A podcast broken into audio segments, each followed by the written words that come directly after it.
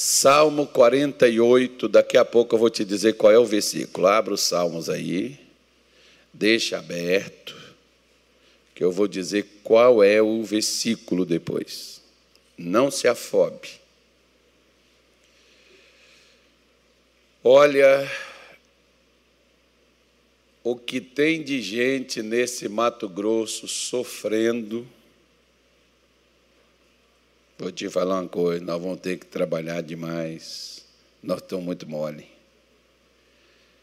E ainda mais o Natal, muito devagar. Deus do céu, Senhor, faz o Natal correr, senão não dá tempo, já está chegando no final. Faz dele que nem o Senhor fez com Moisés, Senhor. Aí o Natal diz, não, mas eu não quero. Aí, foi, não foi, Natal? Não, não falou, não, eu que estou acusando, né? Quem tem um pastor desse não precisa de demônio, né, Natália? Que isso, Natália? Faz um negócio desse. Não, eu gosto tanto do Senhor. Você ora por mim? Você, como é que é a oração que você faz por mim? Deus quebra ele, rebenta ele, tira ele daqui, não deixa ele voltar, não deixa ele ir, vai. Manda ele ir para bem longe. É assim? Não é não? Você ora para Deus me ajudar, Natália? Puxa vida, e eu não estou ajudando, né? Sai, poxa. Não estou nem dando um banquete para você. Mas vamos lá. É o Samuel, Natália. A culpa é dele. Samuel, você, não, você não faz nada perto de Samuel, não, que Samuel acaba contigo, Natália. Vamos embora lá. Salmo 48, versículo 14. Podemos ler? Podemos? Diz assim: Deus é o nosso Deus para quando? Para todo o sempre ele será o nosso guia até onde? Até o fim.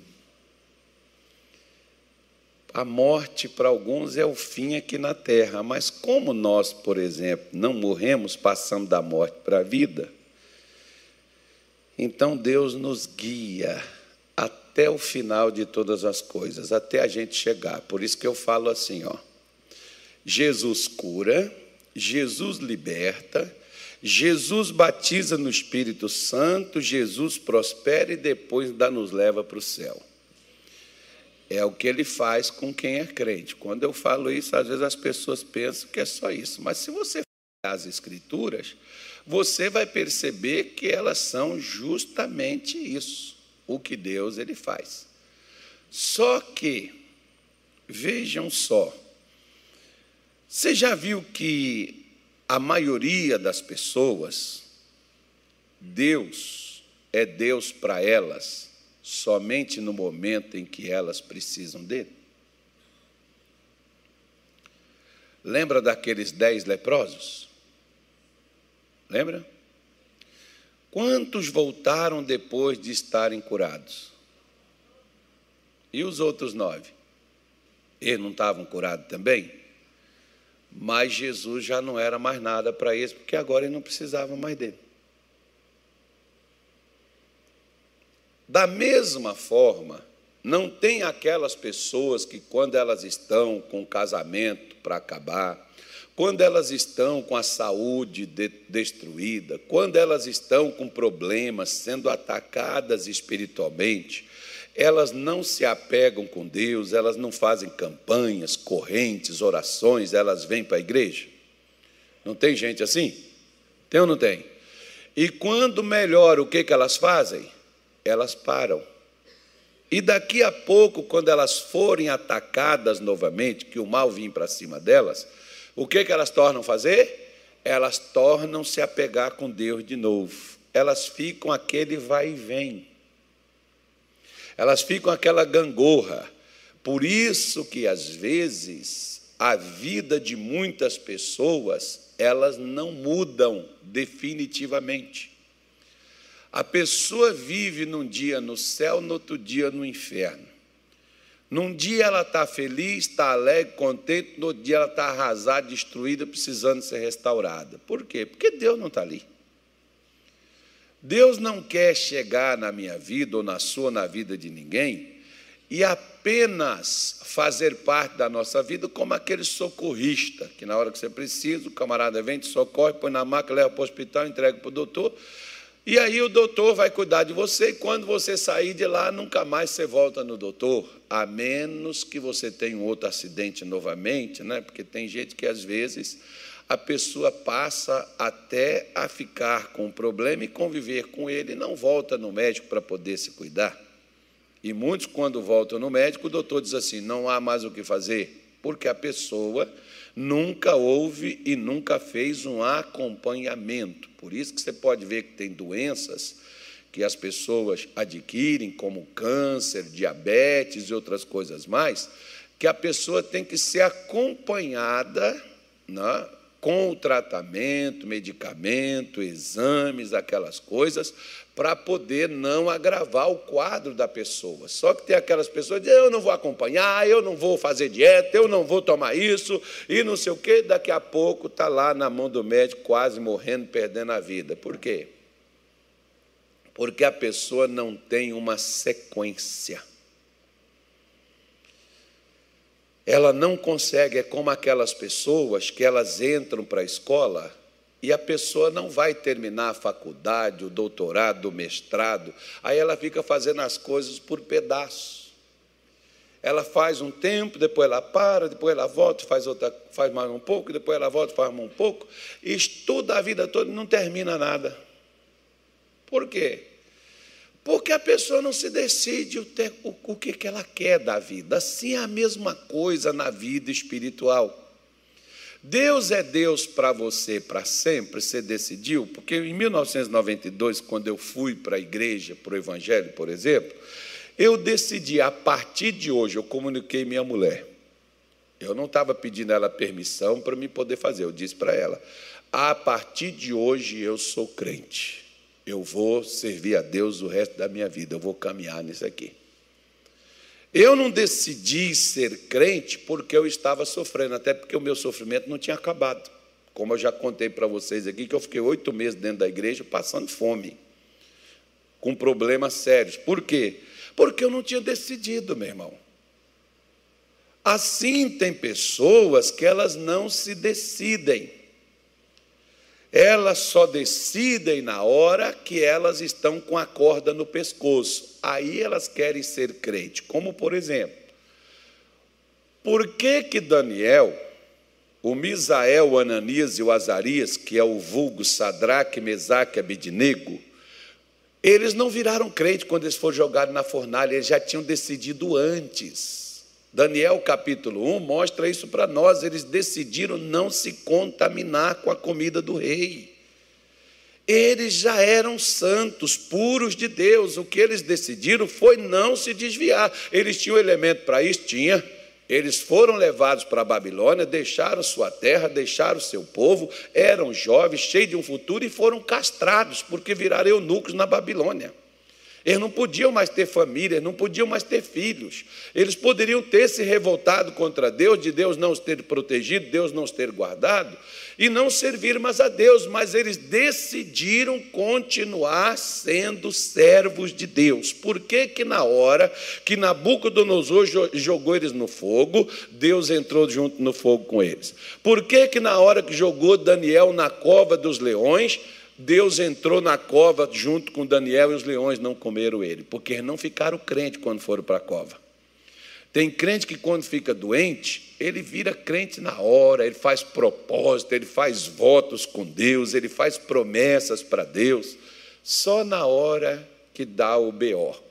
Como tem aquele marido que, quando a mulher, às vezes ele está traindo a mulher, tem três, quatro anos e já com várias mulheres diferentes. Às vezes já tem até filho fora do casamento. Aí, quando a mulher descobre, não, meu amor, eu, eu nunca mais, chora, pede perdão, vou consertar, eu vou largar isso. Ok. Só na hora que a mulher ficou chateada, queria arrumar as coisas e ir embora.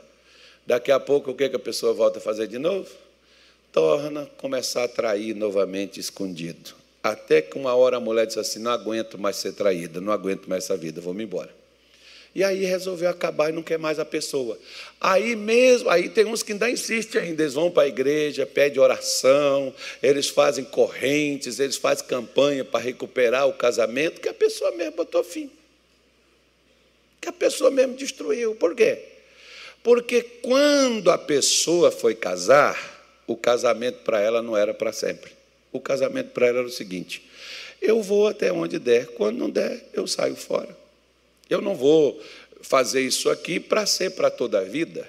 Eu não vou ficar ligado somente a uma mulher a vida toda. Eu quero ter várias, ou um homem a vida toda. Se eu tiver oportunidade de ter contato com outros, eu vou querer. Pois é. Da mesma forma, as pessoas fazem com Deus. Aí Deus é para elas apenas o escape é apenas a solução para o problema da tragédia que no momento ela vive. Se Deus der isso aqui, Ele é meu Deus. Você não lembra de Jacó? Deus já havia dito: Jacó, eu irei contigo, por onde você for, eu te trarei nesse lugar, eu te darei essa terra. Aí vem Jacó numa coisa muito bonita e diz assim: Senhor, se o Senhor for comigo, se o Senhor me der pão para comer, roupa para vestir e paz para voltar à casa de meu pai, o Senhor será o meu Deus e de tudo que o Senhor me der. Deus já não havia dito que era com um cidadão? Deus já não havia garantido que estava lá com ele, que para onde ele fosse ele iria junto com ele? Já. Mas por que que Jacó estava fazendo aquilo ali? Por que, que Jacó está fazendo aquela oração insegura? Aquela oração para pedir a Deus uma, uma, uma confirmação de algo que Deus já havia dado. Porque Jacó não queria seguir Deus para sempre, irmão. Ele só queria sair do aperto dele. Por que, que Deus não tirou? Agora, quando 21 anos depois, voltando por aquele caminho, está Jacó com o mesmo problema de 21 anos atrás. Tem gente que está na igreja há muitos anos e nunca mudou. E sabe por que você nunca mudou e não vai mudar? Porque você não decidiu por Jesus para sempre. Deus não quer metade, Deus não quer parte, ou é tudo ou é nada, e não é dinheiro, pode ficar tranquilo. Mas Ele quer tudo meu, a minha alma, meu espírito e meu corpo. Tem gente que dá a alma, mas não dá o corpo. Tem gente que até dá o corpo, mas não deixa o espírito. Por quê? Porque a pessoa vive como quer, faz o que quer, anda como quer. Ou Ele é o meu Deus para sempre, ou Ele não é o meu Deus. Ele não será o meu Deus temporário. Ele não quer me paquerar, ele não quer namorar, ele quer casar. Tanto é que a Bíblia chama a igreja de a noiva do Senhor, porque noivo, por exemplo, no conceito de Israel, ainda que não está casado, no conceito hebraico, ainda que não está casado, está noivo, já é o casamento. O cara não vai desmanchar. Por que, que Jesus chama a gente a noiva? Porque já é um comprometido. Agora vamos pegar mais ou menos assim. Vamos pegar dessa forma. O homem está comprometido, vai se comprometer, vai pedir uma mulher em casamento. Aí essa mulher fica muito feliz e alegre, contente. Poxa, eu amo muito você, eu gosto muito de você, eu, eu me caso com você, mas gostaria de fazer a você só um pedido. Eu tenho um namorado antigo que eu tive há muitos anos atrás. Eu não tenho mais nada com ele, mas eu sempre gostei assim de estar com ele, de namorar ele, paquerar ele, de vez em quando até fazer algumas coisinhas lá que não convém. E eu vou fazer o seguinte: eu caso contigo, que eu amo muito você, quero viver contigo o resto da minha vida. Mas de vez em quando eu quero encontrar com aquele meu ex-namorado. Você casaria com uma proposta dessa? Casaria? Mas eu te amo. Olha, eu gosto muito de você. Mas só de vez em quando eu pedi você 30 dias no ano. Não, que é isso? Está louco? 30 dias levando chifre na cabeça? Não, não, peraí. Vamos fazer o seguinte: me dá 20 dias. Não, 20 dias também não. 10 dias, 10 dias também não. Um dia só então. Não, nem um dia. Não, então só 10 minutos. Só para me dar uns abraços, uns beijos nele. Você casaria assim com essa proposta? Porque não importa quem essa pessoa beijou antes de você, abraçou, fez o que fez antes de você. Agora, a partir do momento que casou com você, é contigo para sempre, só tem uma coisa que vai separar, é a morte. Agora, da mesma forma que tem gente assim, dentro da igreja tem muita gente assim com Deus. Eu amo o Senhor, a minha vida é sua, eu quero passar a eternidade contigo. Mas deixa eu passar uns 10 minutos aqui com o amante que eu tinha antigamente aqui que eram aquelas coisas que a gente gostava de fazer. Aquelas coisas às quais nós nos sentimos bem. Mas é só, pastor, é só uma recaída que eu tive, mas eu já me consertei com Jesus e voltei. Irmão, mexe com isso não. Porque você já viu que Eva não conseguiu voltar? Não foi tão fácil assim. Por quê? Ela só deu um beijinho no amante, né? Ela só deu uma garrinha lá no amante, lá, comeu uma frutinha com ele. Pois é, assim é Deus. Ou Ele é o nosso Deus para sempre, ou Ele não será o nosso Deus por um momento. Ele não será. Porque se eu vou viajar, eu quero que Deus viaje comigo e me livre da, do, dos problemas da estrada. Se eu vou passar por uma cirurgia, eu quero que Deus esteja na cirurgia para que a cirurgia seja boa e eu não vá para, para, para as cucuias. Se, se, eu, se eu vou enfrentar um problema, eu quero que Deus seja comigo para me tirar daquele problema. Querido, Deus não é só uma porta de escape. Ele não pode ser uma porta de escape quando eu estiver amargurado, quando eu estiver sofrendo, quando eu estiver com problema vai chegar uma hora que você vai clamar e Deus não vai te ouvir. Por quê? Porque Ele não é seu Deus. Ele é só um escape. Ele não pode ser só um escape. Nós podemos ver, por exemplo, que Ele pode até nos dar escape. Sansão era um homem mais forte do que teve no meio do povo de Israel. Não houve nenhum outro igual Sansão. Sansão, eu vou sair como eu saí das outras vezes. E saía. Chegou uma hora que Sansão diz assim: Eu vou sair como eu saí das outras vezes. E o que que diz a Bíblia? Ele não sabia que o Senhor não era mais com ele. Os filisteus o pegaram, arrancaram seus olhos, prenderam em cadeia e levou ele para Gaza para andar girando o moinho para moer para eles a farinha do trigo. E ficou lá a vida de Sansão que não saía do lugar. Você sabe por que, que a minha vida ou a sua não sai do lugar? Não brinque com as coisas de Deus. Não leve Deus apenas para te tirar do abismo, para te tirar do buraco. Tenha um compromisso com Deus, tenha um comprometimento com Deus. Deus não quer paquerar a gente, Ele quer uma coisa séria. Faça dele o seu Deus para todo sempre. Se você fizer dele o seu Deus para todo sempre, ele vai ser o seu guardador o tempo todo. Ele vai ser o seu protetor o tempo todo. Ele vai te guiar o tempo todo. Ele não vai te guiar somente na dor. Ele não vai te guiar somente na necessidade. Ele vai te guiar quando você estiver tranquilo, quando você estiver de boa. Ele vai estar sempre te guiando e te conduzindo. Mas se Ele não é o nosso Deus, Ele não vai estar guiando a gente. Por que, que a gente bate com a, com a cara na parede? Perdoa a expressão da palavra. Por que, que nós somos crentes e estamos quebrando a cara? Porque Deus não está guiando a gente. Se Deus estiver guiando, nós não vamos cair. Nós não vamos dar com os burros na água, como diz o ditado. A gente não vai fracassar quando Deus nos guia, quando Deus nos conduz. Ele não tem, ele não tem a obrigação de me guardar aonde eu estou. Ele não me guarda onde eu estou. Ele me guarda onde ele está e eu estou com ele. Jesus, por exemplo, em João 17, ele diz assim: Pai, eu os guardei em teu nome. Quem que ele guardou? Ele guardou os seus discípulos. Quantas vezes Pedro, João, Tiago, o diabo poderia ter passado o sarrafo neles e não passou, por quê? Porque Jesus estava aguardando. Porque ele estava com eles. Agora, você já pensou se ele não tivesse com eles? No momento em que ele não estava com eles, o que, que eles fizeram? Ficaram amedrontados, escorraçados, foram correr, fugiu do inimigo. Ficaram com medo, aterrorizados. Por quê? Porque Jesus não estava. Ele estava lá pendurado na cruz, eles estão tudo correndo com medo, amedrontado.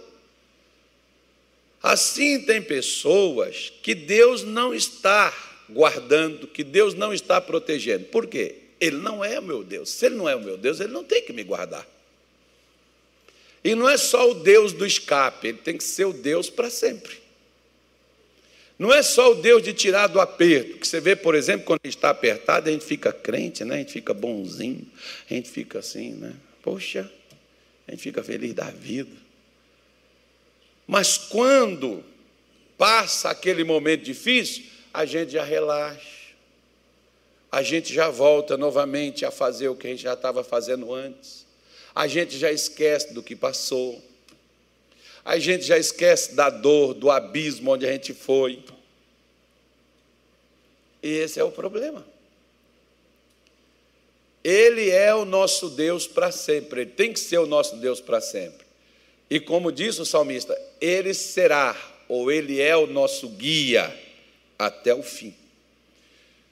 Por onde você está indo? Você está indo por sugestão de quem? No Salmo 32, o versículo de número 8, o salmista diz assim: Instruir-te-ei, ensinar-te-ei o caminho que deve seguir, e guiar-te-ei com os meus olhos. Não seja como a mula nem como o cavalo, que é necessário que se coloque um cabresto para fazer com que ele volte a ti. Sabe o que, que muitas vezes nós estamos andando? É o versículo 9, a sequência do que eu estou falando, tá? É, sabe como é que nós estamos andando? Muitas vezes nós estamos andando com cabresto.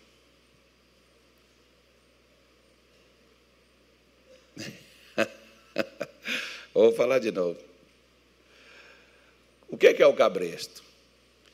O cabresto é uma coisa que você põe na cabeça do animal e tem uns que, né, que tratam o animal assim um pouquinho melhor, não tem aquele gancho dentro da boca. Tem uns que tem aquele gancho de ferro dentro da boca, você enfia dentro da boca do animal, e quando você puxa aquilo ali, o animal não para, porque você está puxando, não. Ele para porque dói. A dor faz ele entender que ele tem que parar. Aí se puxa para a esquerda, ele vai para a esquerda, porque ele é legal, entendeu? Não, é porque dói. Ele entende que para onde dói ele tem que se mexer, porque senão vai doer mais. Então o animal vai pelo instinto da dor do que está na boca dele. Assim, Deus está dizendo: olha, eu quero instruir você, eu quero te guiar, eu não quero colocar um cabresto na sua boca. Eu não quero que você seja guiado pela dor. Eu não quero que você faça as coisas porque está doendo. Você veja, por exemplo, Deus chegou para Jonas e falou assim: Jonas, desce a Nínive e fala com eles, que tem um pessoal lá que eu estou querendo salvar eles.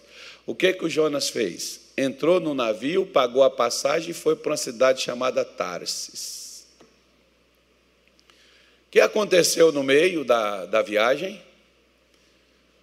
Começou uma tempestade, o negócio se agitou, o povo perdeu todos os bens que tinha dentro do navio.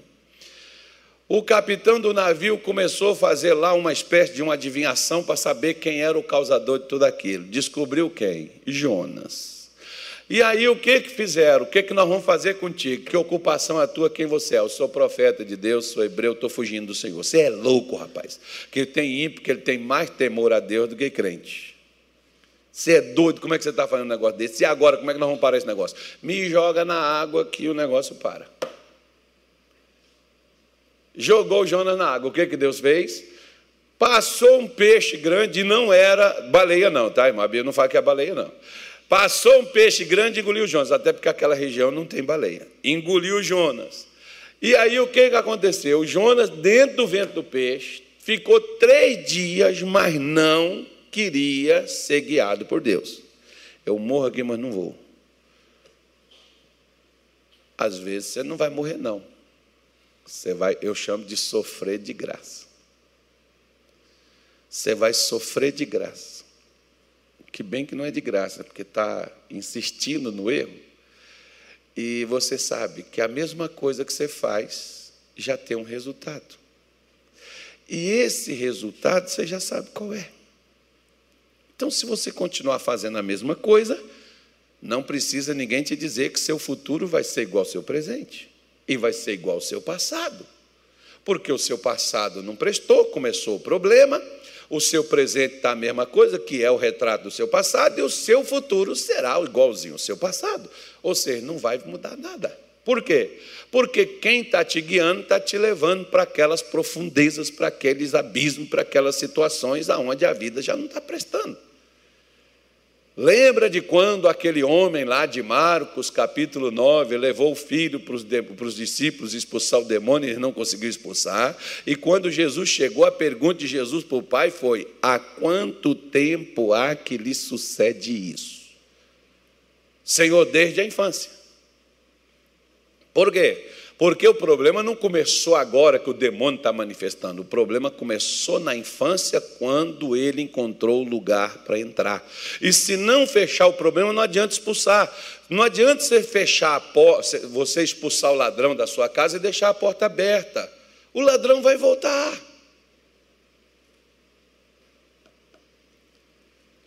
O que, que é que faz o ladrão continuar nos roubando? A porta está aberta. Por onde eu ia, era o que trazia o ladrão para dentro da minha vida. Então eu tenho que mudar o meu caminho, é isso que Deus nos propõe.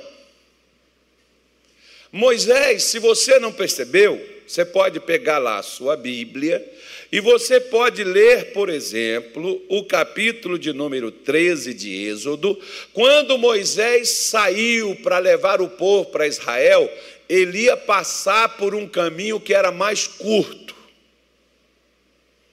Mas tinha aqueles chamados filisteus, aquele povo mau que até um tempo atrás estava lá naquele lado também, que é que bota, explode tal, que as coisas que até hoje aterrorizam lá. Eles acabaram aquela pouco daquela raça lá, né? mas ficou aquele descendente, aquele negócio ali. Aí o que, que acontece? Moisés ia passar por aquele lado. Deus disse: Moisés, não passa, porque o povo não está acostumado com guerra. Aí tem luta. Aí tem uns guerreiros poderosos, uns caras que vai pegar, vai pegar a espada, vai partir para cima deles. Eles não, eles não sabem lutar, eles não estão preparados para lutar, eles só sabiam trabalhar, fazer tijolo, eles só sabiam edificar, construir, eles não estão tá com experiência de luta, de batalha. Então, Moisés, passa por aqui, Deus mudou a rota. Moisés deve não ter entendido, foi nada. Por quê? Porque na hora que Deus mandou passar por aquele caminho, desviando do que Moisés sabia, foi da onde? Onde que o caminho foi parar? No Mar Vermelho. Agora preste atenção no que eu vou lhe dizer.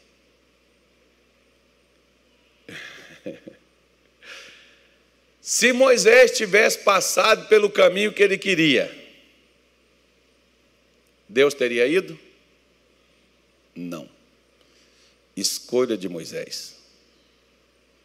Deus não entra nas minhas e nas suas escolhas. Deus deixa a escolha trazer a consequência para mim e para você.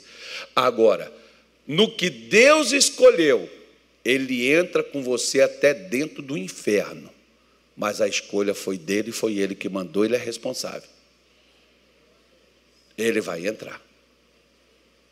Mas se ele não me levou para onde eu estou indo, um dia um pastor chegou comigo e falou assim: Pastor, se o senhor tiver que sair, a minha questão com Deus é só essa, irmão. Para onde eu vou? Se ele for comigo, não tem problema ser o pior lugar dessa terra. Por quê? Porque Deus fará aquele local o melhor lugar, porque lá ele estará comigo. Ele me guiou para lá. Deus não leva você, não leva eu, não leva ninguém para o fracasso, não leva ninguém para a destruição. O negócio pode ser ruim, pode ser complicado, é promoção aquilo dali. Vai vir milagre, vai vir provisões, vai haver manifestações. Deus vai entrar, Deus vai agir, Deus vai mover, Deus vai se manifestar, porque foi Ele que está guiando para aquilo dali.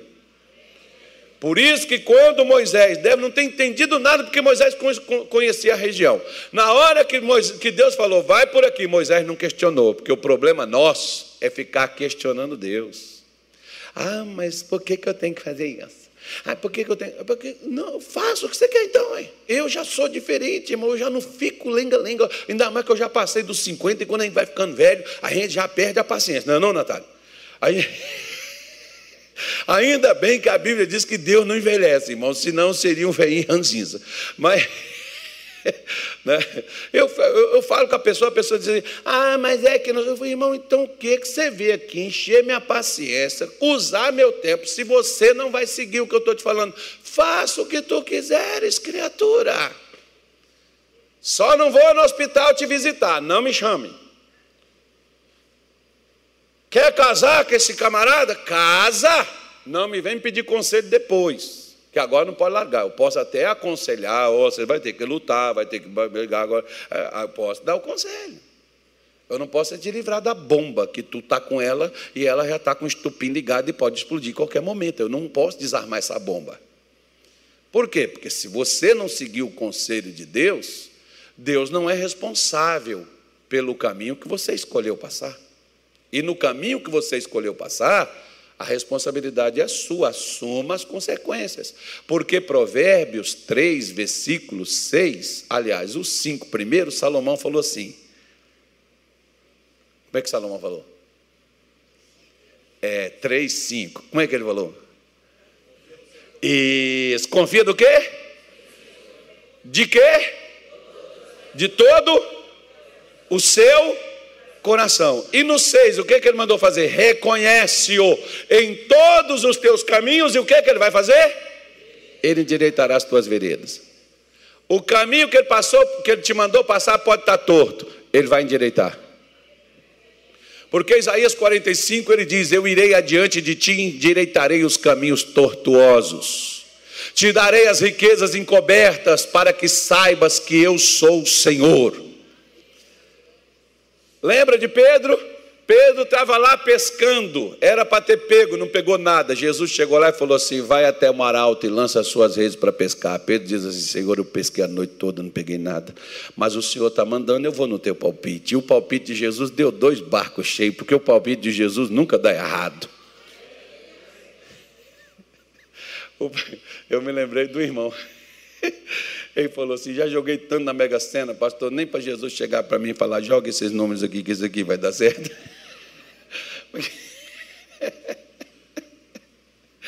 Não, eu falei, irmão, para com isso, que não é por aí que ele te leva, ele pode te dar as riquezas aí de outra forma. Né? Mas era o irmão fazendo, fazendo palhaçada. Mas de fato ele fazia, ele jogava mesmo para acertar. Ele falou assim: Pedro pescou, não pegou nada. Eu estou jogando, não estou ganhando nada. Jesus poderia pelo menos me dar o número da Mega Sena. Aí, aí, aí, aí para entrar na brincadeira, eu sei que os infernautas vai fazer isso. para entrar na brincadeira, ele falou assim: se Deus der para o senhor, pede para Deus, pastor, Deus dá para o senhor número, o senhor não joga, o senhor me dá. Eu falei, mas o pior se ele me der, eu vou jogar aqui, eu quero ganhar, cara. né? Parecia, ó, um abraço para uma, menina, uma mocinha lá de. Quando eu saí lá de Belém, eu falei que ia mandar um abraço para ela hoje, até esqueci. Não, o, o, o, saí de lá, uma garotinha pequenininha, chorou quando eu vim embora. Esses dias agora eu estava no interior do Mato Grosso e ela estava falando comigo. Deus abençoe você, tá, lindinha? Um abraço. Então, é, nós, nós ficamos dessa forma. Se Deus, Deus não vai com você aonde você quer ir, Deus vai com você aonde Ele te mandou ir. Por isso Ele tem que ser o seu guia. Se Ele é o seu guia, Ele não vai te levar para o lugar errado. Por exemplo, cadê o Isaías? Venha cá, Isaías. Vou te dar um exemplo para você ver o que, que o guia errado leva a você. Não, não precisa ouvir, não, Isaías, pode aí. Ontem eu fui lá fazer o culto lá no pé da 90. Aí eu falei, Isaías, eu quero chegar lá mais rápido, por onde eu passo. O pastor me deu a sugestão de passar pela Avenida das Torres. Esse ó, não vou passar por lá não, se bem que eu posso entrar aqui, sai logo ali e tal. Ele falou, não, vai por aqui mesmo, pastor. E aí, de noite, todo gato é pardo, né? De, de noite parece que toda rua é a mesma coisa. Aí eu falei assim, para onde, Isaías? Ele vai direto. Pode ir reto toda a vida, é igual mineiro, né? Mineiro fala assim, pode, pode ir bem em frente aqui, ó. É, não faz nem a mão, levanta o queixo. Aí vai por ali, ó. É para você virar à esquerda. Você tem que entender para você conversar com o mineiro, irmão.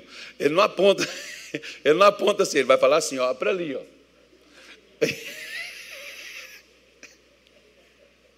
Tem algum mineiro aqui, não? Eu estou falando porque eu sou.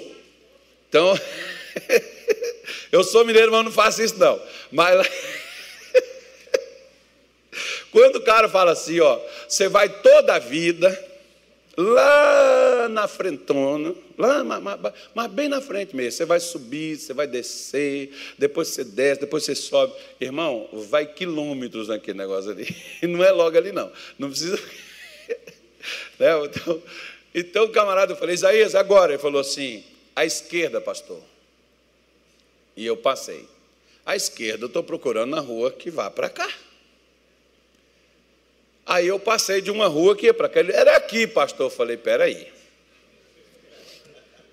Peraí, você me faz o seguinte. Uma vez eu fiz isso com um pastor lá no Rio. Eu falei, irmão, põe as suas mãos aqui no painel do carro. Deixa eu te explicar que eu acho que você está confundindo. Essa é a direita, essa é a esquerda. Quando for para a esquerda, você faz, ó, é a esquerda, você faz assim, ó. Eu vou saber que é para virar para cá. Quando for para cá, segunda, terceira ou primeira rua, você faz assim. Só me diz se é primeira, se é segunda ou terceira. Eu vou saber que é direita, porque você não está sabendo qual é que é direita e qual é que é esquerda. Olha os caras que botaram para me guiar, né, irmão? Com um guia desse, você está lascado. Aí, aí, aí eu passei pela rua, falei assim: não, não tem problema. Lá na frente eu pego a rua direita, novamente eu volto aonde tem que voltar e seguir em frente. Pois é. Só que Deus, como nosso guia, ele não faz a gente errar. Ele não fez Moisés errar por onde ele mandou Moisés passar. Aí, por onde Moisés passou, não tinha água. O que, que Deus fez? Fez a água amarga se tornar doce. Por onde Moisés passou, não tinha comida. O que, que Deus fez? Deu maná para o povo comer durante 40 anos. Por onde Deus te manda passar, Ele provê o que não tem aonde Ele te mandou ir. Agora, se Ele me mandou passar por um lado, eu estou passando pelo outro, eu vou ficar perdido, que nem o Isaías mandou eu ir. Eu vou perder as entradas. Eu não, eu não vou conseguir chegar no meu destino, né? Então nós precisamos entender isso, irmão. Ele tem que ser o nosso Deus e tem que ser o nosso guia. Ele não pode ser só o nosso Deus no momento do aperto e também não pode ser o nosso guia somente na hora que a gente está precisando sair de uma dificuldade. Porque você já viu que às vezes, quando nós estamos com dificuldade, nós ficamos tão crentes. Nós, nós ficamos tão fiéis nós ficamos assim, né, tão quebrantados, porque, poxa, Deus falou comigo, eu vou fazer, Senhor, a tua obra, eu estou pronto, Jesus. Eu, agora, eu, eu passei dez anos na igreja, nunca deu dízimo, agora eu vou ser dizimista, Senhor. Eu vou ser patrocinador do show da fé. Falando isso, pegou a oração do patrocinador para o povo? É, é para a gente entregar aqui. Aí eu, eu, vou ser patrocinador, Senhor. Eu vou tratar melhor minha mulher, meu Deus. Eu vou tratar melhor os meus filhos, Senhor. Eu vou, eu vou ser, eu vou ajudar o pastor Carlos, meu Deus. Aí quando passa, irmão, voltou as maldades tudo de novo. Não vou fazer nada. Ah, eu acho que eu estava emocionado, sabe? Eu já venci, já consegui. Aí vai chegar uma hora que eu vou orar, que eu vou pedir, Deus não vai dar. Porque a gente não move Deus somente por oração. A gente move a Deus por uma coisa muito mais forte do que oração. Chama-se obediência. Para onde Deus me mandou ir? Para onde Deus me mandou passar? Não, pastor, Deus não mandou ir para canto nenhum, então fique quieto. Não vá para canto nenhum. Não, mas é que eu tenho que fazer alguma coisa. Não faça nada. Se Deus não te mandou fazer nada, não faça. Não, mas eu tenho que agir. Se Ele não te mandou, não adianta você agir. Você vai gastar as suas forças e não vai chegar a lugar nenhum. Não adianta. O problema é que quando Deus manda a gente ficar quieto, Principalmente se a gente tiver com problema, você pode ver que lá em Êxodo 14, Moisés mandou o povo ficar quieto e ver o livramento que Deus daria. O problema era o povo ficava quieto. Por quê? Porque eles já estavam pensando na morte, não era no livramento. Eles já estavam dizendo não tinha sepultura, Moisés, suficiente no Egito para a gente morrer aqui. Agora nós não vamos ser nem enterrados. A mesma coisa, irmão. A mesma coisa. Acontece também com a gente. Por que, que nós não vemos a perspectiva, a estimativa de coisas boas? Porque a gente seguimos os nossos próprios, as nossas próprias decisões. Aí oramos para que Deus nos ajude tentando mover ele por meio da oração. Ora, ele mandou eu ir? Se ele mandou, ele vai guardar. Se ele mandou, ele vai cuidar. Se ele mandou, ele vai proteger. Se ele não mandou, ele não tem obrigação de fazer nenhuma dessas coisas, nem guardar, nem proteger, nem cuidar. Mas se ele mandou, ele guarda, ele protege, ele livra. Não vai, pode, o mal vai nos atacar? Vai, mas ele vai nos livrar. Ele dará ordem aos seus anjos para que te guardes e não tropeces em pedra alguma. É isso que é necessário a gente fazer.